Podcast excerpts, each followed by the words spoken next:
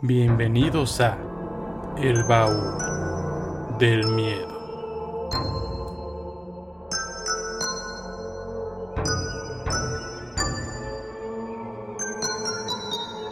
Recuerden que pueden seguirnos en todas nuestras plataformas. Estamos en Facebook como El Baúl del Miedo y en YouTube como El Baúl del Miedo Investigación Paranormal. También tenemos un correo de contacto que es el baúl del miedo investigación gmail.com en donde ustedes pueden mandarnos sus anécdotas, fotos o cualquier cosa que quieran que pasemos aquí en el baúl del miedo.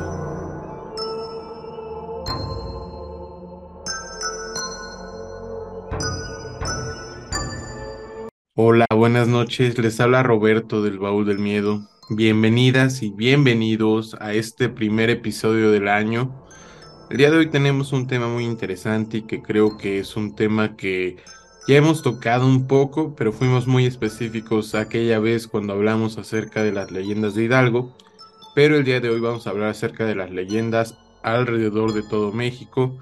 Incluso les dejé por ahí en Instagram en una cajita de preguntas para que ustedes me dejaran pues las que ustedes quisieran que aparecieran en este episodio. Pero bueno, dejemos esto para un poquito después. Primero díganme cómo estuvieron Cuéntenme en los comentarios cómo les estuvo tratando esta Navidad, este año nuevo.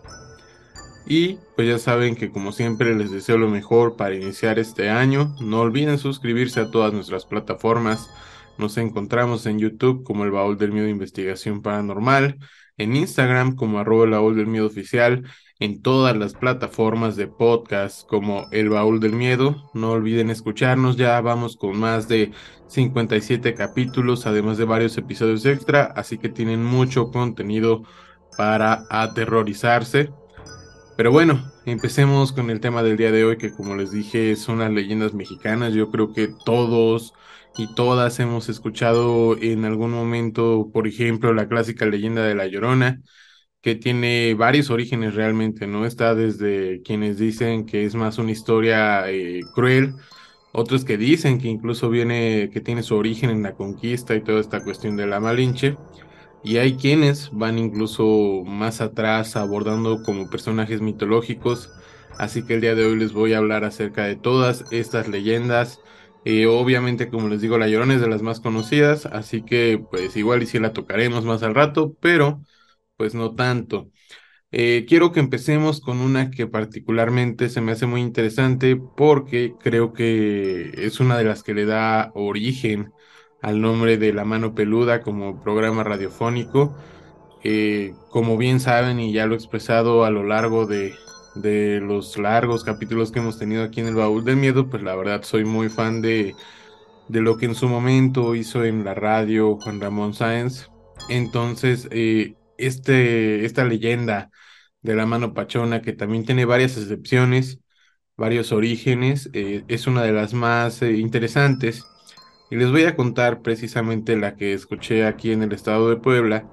Y es que aquí se dice que existía una pareja eh, que se dedicaba a hacer préstamos en un viejo pueblo aquí en el estado de Puebla entonces lo que pasaba es que esta persona que realizaba los préstamos pues era muy tacaña, era muy déspota con toda la gente que acudía pues a solicitar sus servicios. Entonces eh, obviamente se ganó el odio de todo el pueblo eh, por la actitud que tenía.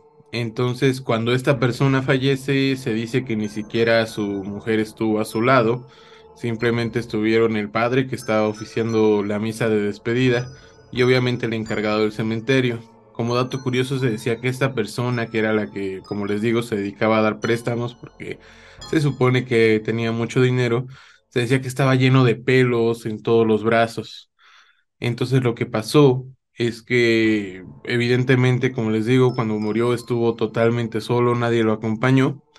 Entonces eh, se dice que esa misma noche de la tumba en la que se encontraba, empezaron a escucharse ruidos que escarbaban sobre la madera de la tumba, arañando, y de repente logró salir esa mano, y de la tierra se dice que salió esta conocida como la mano pachona, que también es conocida como la mano peluda, que como les digo, este es la, el origen que yo encontré en Puebla, pero también recuerdo que cuando estaba yo más chico en un libro precisamente de leyendas mexicanas, pues encontré otra versión semejante, pero en esta hablaba que era otra leyenda que se utilizaba para asustar a los niños, en los que se les decía que si no se dormían, pues a la hora en que sus padres les decían que tenían que dormirse, iba a llegar esta mano llena de pelos y se dice muchas veces que es una mano llena como de cadenas, de anillos, cosas que evidentemente causan como ruido.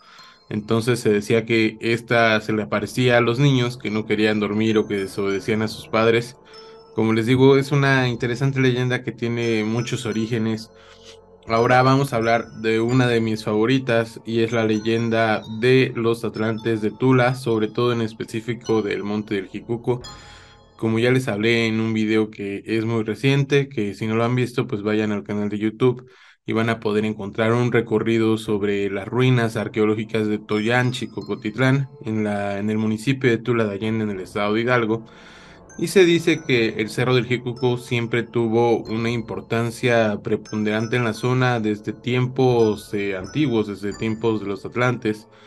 Se dice que incluso este cerro, esta montaña es mística, ¿no? Se dice que es una conexión entre el cielo y la tierra.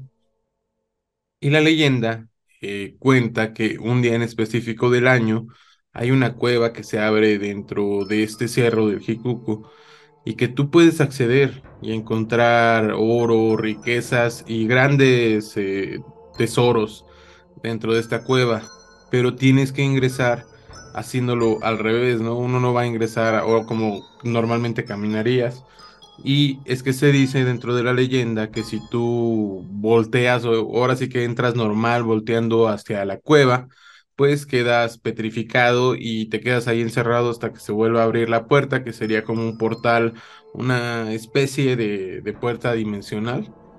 Eh, y es una historia muy interesante que, por cierto, hace algunos meses estaba hablando con un amigo de Michoacán y me comentaba que uno de los cerros, de los muchos cerros que hay en el bello estado de Michoacán, tenía una historia similar y es aquí algo que, se me hace siempre y se me ha hecho muy interesante.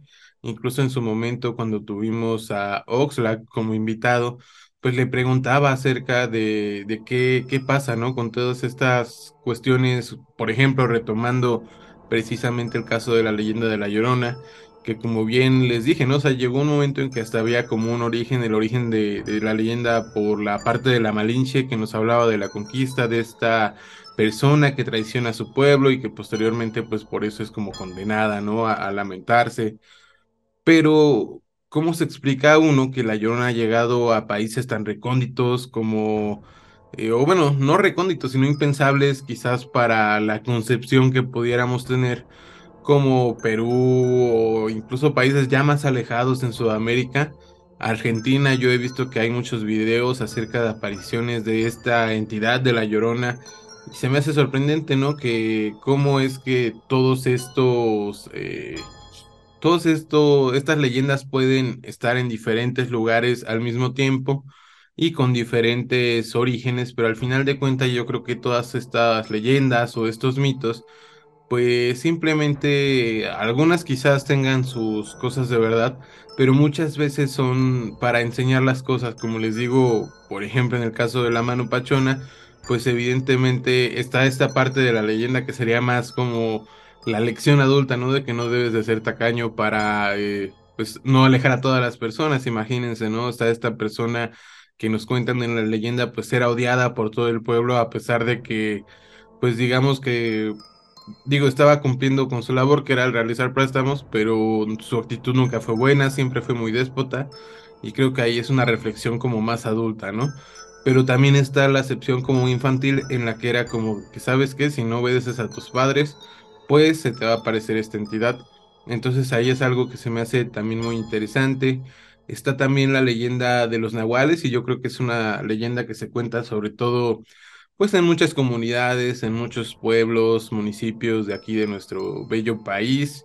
Eh, se me haría interesante saber que, como les comento, imagínense que hubiera apariciones en Sudamérica, que no se me hace extraño, por ejemplo, en la cuestión del Amazonas. Pero bueno, volviendo a lo que les decía de que normalmente, por ejemplo, la leyenda de estos nahuales se cuenta mucho en los pueblos, ¿no? De todas estas personas que en tiempos antiguos, quizás a lo mejor ya no se ve tanto, pero pues en los pueblos había muchas gentes que se dedicaban a, realizar como trabajos de brujería, sobre todo cuestiones más naturales, digámoslo de cierta forma, ¿no? O sea, eran más como estas denominadas brujas de pueblo, por llamarlo de cierta forma no despectiva, sino que como les comento, pues eran todas esas abuelitas que a lo mejor muchos y muchas tuvieron que tenían como más este tipo de conocimientos, ¿no? Que estaban eh, más acorde a la naturaleza, pero bueno, se supone que estas personas que se dedicaban a este estudio de la brujería, eh, tenían esa habilidad de poder transformarse en animales por las noches. Entonces se decía que en los pueblos, pues muchas veces eh, aparecía cierto animal, ¿no? Yo creo que muchas veces he escuchado de que eran, por ejemplo, animales sorprendentes, ¿no? Como panteras, como tigres, y que yo creo que hasta hay memes, ¿no? O sea, hay memes muy interesantes donde aparece un caballo con un pantalón y dice, no, pues es que el nahual no alcanzó a transformarse. Entonces, en rasgos generales, pues esas serían como las leyendas de los nahuales, que nuevamente vamos a una reflexión, no, pues que no hay que salir de noche. Aunque hay algo muy interesante, recuerdo alguna vez eh, platicando o escuchando en alguna ocasión, me parece que fue cuando invitaron, no me acuerdo si a Ecos o a Javi en el podcast del Stan, en donde platicaba precisamente que en una comunidad eh, muy lejana, no, no recuerdo bien dónde era, me parece que era en una sierra de aquí de México, pues como les digo, hay comunidades que son más eh, tradicionales en cuanto a sus creencias, entonces todavía, por ejemplo, tienen esta conexión con la naturaleza, ¿no? Entonces se dice que yo que lo, que recuerdo es que se parece ser que un político había como cometido alguna cuestión como, no sé, corrupción, una mala acción, pero la cosa es que se dice que un jaguar entró en la noche a su casa y pues pasó lo que pasó, pero se dice que precisamente ese jaguar era un nahual entonces, como les digo, pues son eh, leyendas muy interesantes, todas estas cuestiones de los nahuales. Además, yo creo que, por ejemplo, otra leyenda que es de las más conocidas en México, y sobre todo yo creo que en las cuestiones de los noventas, ¿no? Que era el auge de todas estas discotecas, antros, se decía mucho la leyenda de que el diablo se aparecía en la discoteca. Yo recuerdo que en su momento eh, pues cuando leía todos estos cuentos, de verdad que de chico me gustaba leer muchos libros acerca de leyendas y todas estas cuestiones, pues estaba la leyenda, ¿no? Del diablo que se aparecía en la discoteca, de que todas estas personas que normalmente eran jóvenes y solían, eh, pues acudir a estos lugares, eh, se contaba la leyenda, muchas veces era una chica la que lo protagonizaba, ¿no? Que llevaba al antro, llegaba con sus amigas, sus amigos, y de repente veían una persona muy bien vestida, elegante, muy, muy bien, ¿no? Y la persona terminaba como enamorándose y empezaban a bailar, la noche pasaba, la música sonaba, las bebidas, eh, todo seguía su orden casual, pero las personas terminaban dándose cuenta que la persona con la que estaban bailando tenía patas de cabra y era el mismísimo diablo. Entonces era de las historias que, por ejemplo, a mí se me hacían muy impactantes porque pues digo, a pesar de que era un niño, imagínense, ¿no? Decía, no, pues quizás cuando sea grande y alguna vez vaya a algún antro, que pues por cierto no es algo que me guste mucho, este, se me vaya a aparecer el diablo, ¿no? Entonces, eh, sí era pues bastante interesante, ¿no? El poder encontrar todas estas leyendas, pero ya después de todas estas, eh, como les digo, hay leyendas generales, como yo podría llamarles, todas estas cuestiones de la llorona, eh, que como les digo se repite, ¿no? Incluso a lo largo de, de muchos lugares. Y también están ya las leyendas locales, por ejemplo, la Casa del Vampiro, que en su momento ya lo tocamos en la página de Facebook, que era precisamente una casa ubicada en el municipio de Pachuca de Soto, en donde cuenta la leyenda precisamente que en los años donde la Universidad de Abasolo, de la Universidad Autónoma del Estado de Hidalgo, se encontraba en su auge, pues había una persona que vivía cercana a estos lugares, pero todos los vecinos siempre sospechaban de él porque eh, siempre estaba con trajes muy extraños, eh, nunca salía de día, entonces empezó a teorizar acerca de que era un vampiro. Así que díganme ustedes qué leyendas tienen y vamos al primer corte aquí en el baúl del miedo. Regresamos. Recuerden que pueden seguirnos en todas nuestras plataformas. Estamos en Facebook como El Baúl del Miedo, y en YouTube como el baúl del miedo investigación paranormal. También tenemos un correo de contacto que es el baúl del miedo investigación gmail.com en donde ustedes pueden mandarnos sus anécdotas, fotos o cualquier cosa que quieran que pasemos aquí en el baúl del miedo. Pues regresamos aquí a su programa favorito, El Baúl del Miedo. Como ya saben, esta noche estamos hablando acerca de las leyendas mexicanas. Como saben, nuestro país está lleno de una riqueza cultural enorme y por lo tanto pues existen muchísimas leyendas a lo largo de todos los estados de nuestro país. Así que para continuar esta noche llena de terror vamos a hablar de otra que estoy seguro que muchas y muchos de ustedes habrán escuchado alguna vez, que son las apariciones en las carreteras. En el caso de Hidalgo yo podría mencionarles dos donde se dice que se aparece. Uno es la vieja carretera a Real del Monte, en donde muchas personas han reportado el avistamiento de una niña a, precisamente al punto de un monumento que se encuentra en la zona. Es muy interesante que a muchas personas, o sea, no solo una, sino que ya a muchas personas se le ha aparecido esta entidad en este punto. Y además otra historia que por ahí debe estar incluso en algún episodio, porque un amigo nos la contó precisamente, de hecho, en un programa que, que estuvo aquí con nosotros.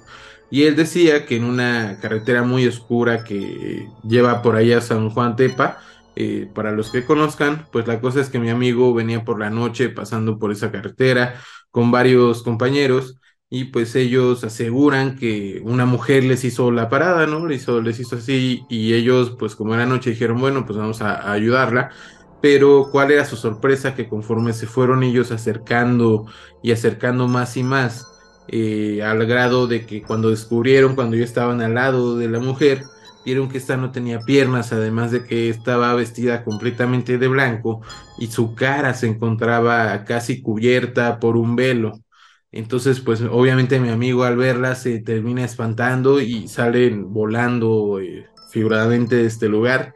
Eh, y otra leyenda que precisamente me recuerda a las carreteras y todos estos lugares que a lo mejor pues todavía no están tan eh, poblados como las ciudades, pues son las llamadas bolas de fuego. Estoy seguro que muchas y muchos recuerdan también que sus abuelitos seguramente les habrán contado en alguna ocasión que en determinadas carreteras o por algunos cerros se solían ver eh, estas denominadas bolas de fuego, que muchas veces se dice que son brujas o nahuales, como les contaba hace rato la leyenda de, de toda esta cuestión de los nahuales, pero es evidente que existe esta leyenda, como les digo, de las bolas de fuego y hay muchos videos, ¿no? Dentro de internet, dentro de que pueden ser reales o falsos, pero hay muchos videos de avistamiento de este tipo de cuestiones, como les digo, que son las bolas de fuego. Pero bueno, hay otra leyenda que me gustaría comentarles, que igual es muy conocida, y es la de la isla de las muñecas. Esta se ubica en Xochimilco y es precisamente una de las leyendas más conocidas y que estoy seguro que muchas y muchos han visto videos acerca del tema, recorridos y, es muy interesante, de hecho, toda esta cuestión, más allá de la leyenda de la isla de las muñecas, también he leído que hay ciertas como entidades, eh, pues como incluso de alguna cultura mesoamericana que se encontraba cerca de ahí, que se dice que aparecían en estas aguas.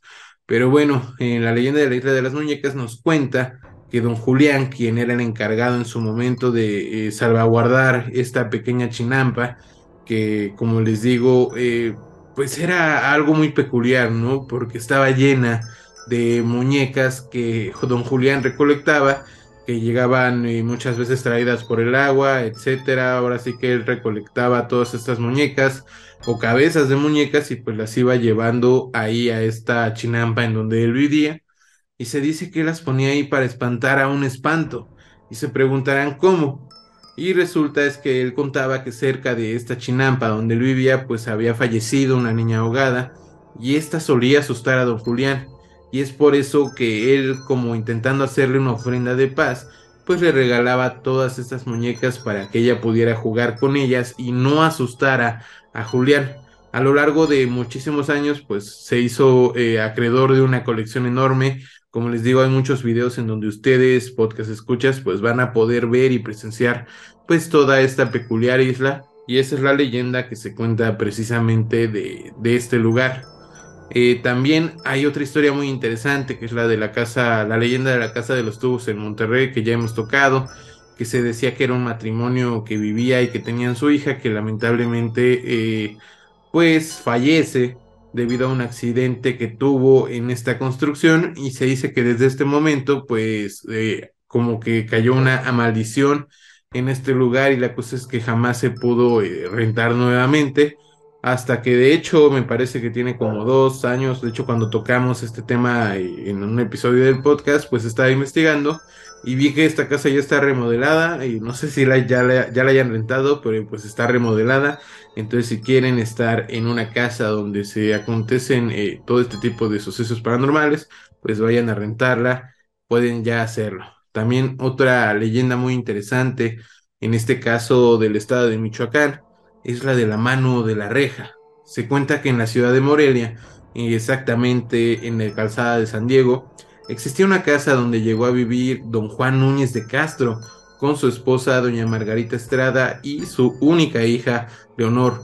Pero solo de don Juan, pues Margarita era ya la segunda esposa, mujer que constantemente humillaba a Leonor, quien tenía una belleza inigualable. Un día, en estos, bueno, en esos tiempos era Valladolid, no era conocido como Morelia, se llegó un noble de la corte del virrey quien en un paseo precisamente conoce a Leonor y se enamora de ella, pidiéndole permiso a don Juan para poder cortejarla. Ella aceptó y se vieron en una ventanilla del sótano de la casa que tenían, donde Leonor dormía, porque como les digo, la madrastra pues no la quería y no quería precisamente que mostrara su belleza en ningún lugar, ¿no? O sea, como que tenía mucha envidia por ella. Así pasaron los días eh, con este romance que se fue creando hasta que doña Margarita los encontró y cerró todas las ventanas de este sótano dejándola prácticamente incomunicada, pero él nunca supo qué fue lo que pasó, por lo que tuvo que salir corriendo a tener que atender asuntos de la corte y pues ya nunca supo qué pasó, entonces nadie sabía que Leonor se encontraba prisionera en este lugar por su propia madrastra. Los días pasaron, ella obviamente seguía encerrada, no tenía forma de comunicarse, y buscando comida para mantenerse viva, sacaba una mano por la ventanilla para implorar una limosna para que quienes pasaran por este lugar pudieran eh, pues arrojarle lo que pudieran darle para que ella pudiera continuar con vida. Entonces se dice que cuando llegó a su casa, eh, don Juan se encontró con el padre, más bien el, el noble se encontró con el padre que era don Juan, quien la mandó a buscar y fue allí cuando le encontraron sin vida. Su gran amor, que fue este noble, le dio su sepultura vestida de novia, pues, porque como les digo, pues tenían ya incluso planes de casarse. Y tanto doña Margarita como su padre, don Juan, y todos los que trabajaban con ellos, pues fueron enviados a prisión por cometer este acto tan atroz. Se dice que ahora en la reja de este sótano se ve todavía por las noches una mano pálida y descarnada que implora por la caridad diciendo un pedazo de pan por amor de Dios. Esta es una historia del estado de Michoacán. También eh, estoy seguro que han escuchado una de las leyendas más interesantes que se me hace a mí, que es la de la Pascualita, que incluso también en algún momento en el podcast un, un chavo de Chihuahua nos mandó la historia. Y pues se dice que la Pascualita era precisamente una mujer muy bella, que tenía una belleza inigualable, inteligente, elegante. La leyenda lo describe como de verdad de maravillosa, ¿no? Entonces eh, se, dice que ella la dejaron plantada el día de su boda y la tristeza fue tan grande que terminó por acabar con su vida. Entonces el vestido que ella utilizó como novia pues quedó maldito, ¿no? Ella obviamente pues jamás lo usó más que ese día y se dice que ese vestido de la Pascualita, eh, la figura que lo portaba se movía por las noches, hasta que incluso por ahí se dice que la Pascualita que se encuentra, porque todavía si ustedes van al estado de Chihuahua pueden encontrar este lugar donde se encuentra el vestido de la Pascualita, se dice que el original ya no está ahí, que el que se encuentra ahorita es una copia, pero si quieren ir a descubrirlo yo no los detengo y nos mandan un video, una foto para que sepamos que es de esta pues leyenda tan interesante. Continuando con esta noche de leyendas aquí en el Baúl del Miedo, vamos a hablar de una leyenda del estado de Guerrero llamada la leyenda del Candil. Cuenta esta que todo esto que les voy a contar ocurrió en la costa grande de Guerrero. Una mujer había juntado con mucho esfuerzo sus monedas de oro para poder visitar al Papa en el Vaticano. En ese entonces no había muchos transportes para poder llegar ahí, y la mujer precisamente tenía que caminar por la orilla de la playa hasta llegar a Acapulco. En ese tiempo ella calculaba que se tardaría aproximadamente un día y medio para poder llegar. El día de partir llegó. Dando las cuatro de la mañana, sin luna en el cielo, salió guiándose por la espuma del mar y un pequeño candil de petróleo. Pero lamentablemente nada de lo que planeó resultó, porque cuando ella se encontraba dirigiéndose a este lugar, unos hombres la atacaron, la robaron y terminaron con su vida. La mujer pues no logró su cometido de poder llegar al Vaticano para poder conocer al Papa y se dice que ahora se pasea por la costa con un candil que es una vela. Se dice que esto ocurrió entre Carrizal y Mitra. Así que díganme, personas de Guerrero, escuchen el podcast, ¿conocían esta leyenda? ¿Tienen alguna otra versión? Sería muy interesante, como les digo, poder conocerla. Y vamos con otra, que ahora es del estado de Oaxaca, y es la de la princesa Donayi. Se dice, cuenta la leyenda, que el rey Zapoteca, Cosijoesa y la reina Coloyocaltzin tuvieron un hijo llamado Cosijpij, a quien mandaron a gobernar el istmo de Tehuantepec en esos tiempos. Este tuvo una hija llamada Donayi, en esos tiempos nos encontraban, se encontraban más bien eh, entre guerra los zapotecas y los mixtecos, quienes tomaron precisamente a Donayi, la princesa, como una rehén de guerra. Pero cuando se vieron amenazados, terminaron decapitándola. Nunca dijeron dónde se encontraba la cabeza, por lo tanto de ahí se empezó a generar una duda de dónde se encontraba la princesa Donayi. La leyenda nos dice que un pastor se encontraba cuidando de sus animales muy temprano en lo que hoy se conoce como San Agustín de las Juntas, que se encuentra cerca del Aeropuerto Internacional de Oaxaca, y cuando encontró un lirio silvestre, flor que también es conocida como azucena, él decide arrancarlo desde la raíz y al momento de cavar se dio cuenta de que había una oreja, hasta ver la cabeza humana completa, que se dice permanecía intacta era la princesa Donai. Su cabeza y su cuerpo se juntaron y fueron llevados al templo de Coilapam, en donde se le hicieron sus debidas ofrendas mortuarias. Pero es una leyenda que es muy interesante y que nuevamente si tenemos gente escuchándonos en Oaxaca, pues les agradecería mucho que nos pudieran constatar esta versión o si es que existe alguna otra, hacérnosla saber. Ahora vamos a otra leyenda ahora ubicada en el estado de Zacatecas, y es la leyenda de la Piedra Negra. Se dice que dos ambiciosos amigos, Misael Galán y Gildardo Higinio, decidieron una noche que querían hacerse ricos y fueron en busca de una mina que se encontraba por la cordillera que separa el municipio de Betagrande de la capital de Zacatecas. Durante cinco días buscaron hasta que encontraron una cueva de aspecto extraño, a la que ellos se acercaron y donde encontraron una roca brillante que estaba semienterrada, lo que llamó mucho su atención y precisamente pues se pusieron a escarbar alrededor de, alrededor de ella pensando que era oro, plata o algún metal precioso. Lograron sacar esta roca y se acostaron a descansar después del éxito que ellos pensaron que habían tenido y al día siguiente estos jóvenes fueron encontrados sin vida. El acta de defunción decía que perdieron la vida en una riña entre ellos mismos. Se cuenta que fue la ambición la que acabó con ellos, porque al final esta piedra no tenía ningún valor. La gente dice que quien se encuentra con ella se vuelve agresivo y se ataca sin razón aparente. Y es que esta piedra servía para afilar cuchillos, lo que muchos hicieron antes de transformarse en seres violentos. Ante esta caótica situación se decidió que esta roca fuera llevada lejos de cualquier alcance humano justo en lo alto de un muro que se encuentra en la parte posterior de la Catedral de Zacatecas, debajo de la campana chica. Así que si quieren conocer esta piedra negra, que es muy interesante toda esta leyenda, ¿no? Imagínense que este artefacto podía volver locas a las personas que, que la tuvieran en su poder, volverlas locas de ambición.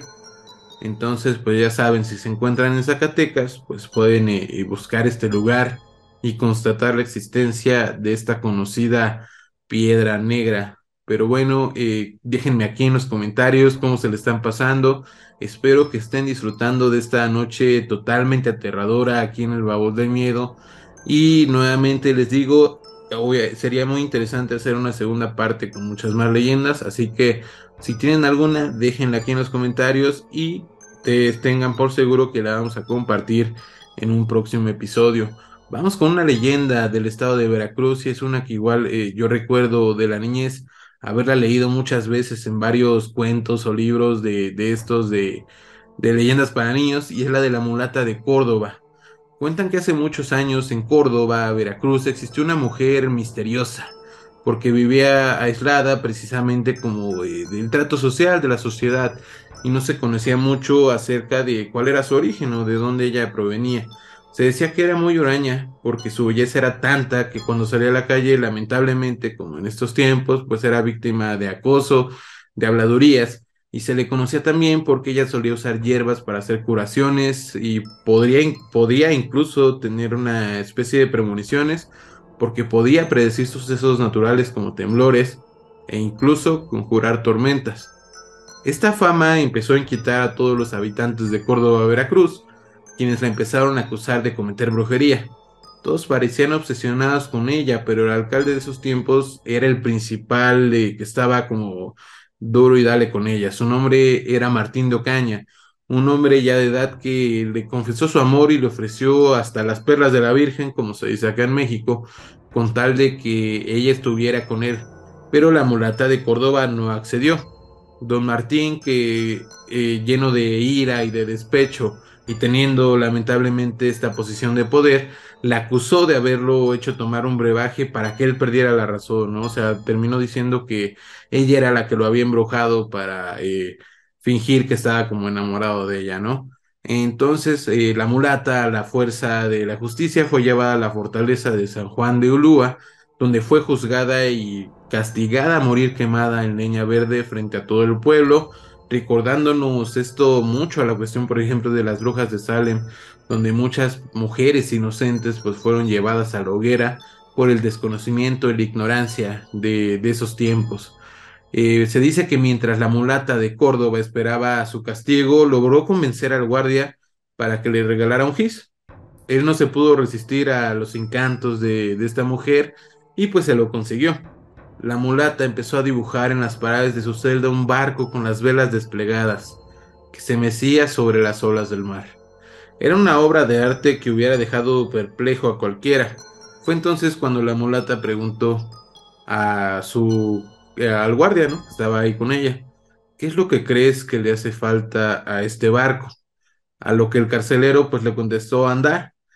En eso ella le dijo, pero mira cómo anda. Se dice que la mulata dio un salto y se subió al barco, despidiéndose del hombre que la resguardaba, quien solo veía eh, totalmente asombrado cómo el barco se perdía en el horizonte, en el horizonte que ella misma había dibujado. recuerdo que cuando era niño, pues fue de las leyendas que más eh, pues captaron mi atención, sobre todo por la esta parte del final, ¿no? En la que logra precisamente con un solo dibujo escapar de sus captores y lograr eh, salir de este castigo a todas luces injusto. Pero bueno, nuevamente si tenemos escuchas de Veracruz, pues mándenos sus versiones de la leyenda. Vamos ya con las últimas de la noche, ya estamos llegando a los últimos minutos de este programa. Ahora vamos a una de la Ciudad de México y es la de El fantasma de la monja. La leyenda nos dice que María de Ávila, quien vivió en el siglo XVI, se enamoró de un mestizo de apellido Urrutia, quien quería casarse con ella por su dinero y su estatus social. Los, hermanos de María, quienes eran Daniela y Alfonso, se enteraron de lo que estaba pasando y se opusieron rotundamente a que este matrimonio se llevara a cabo.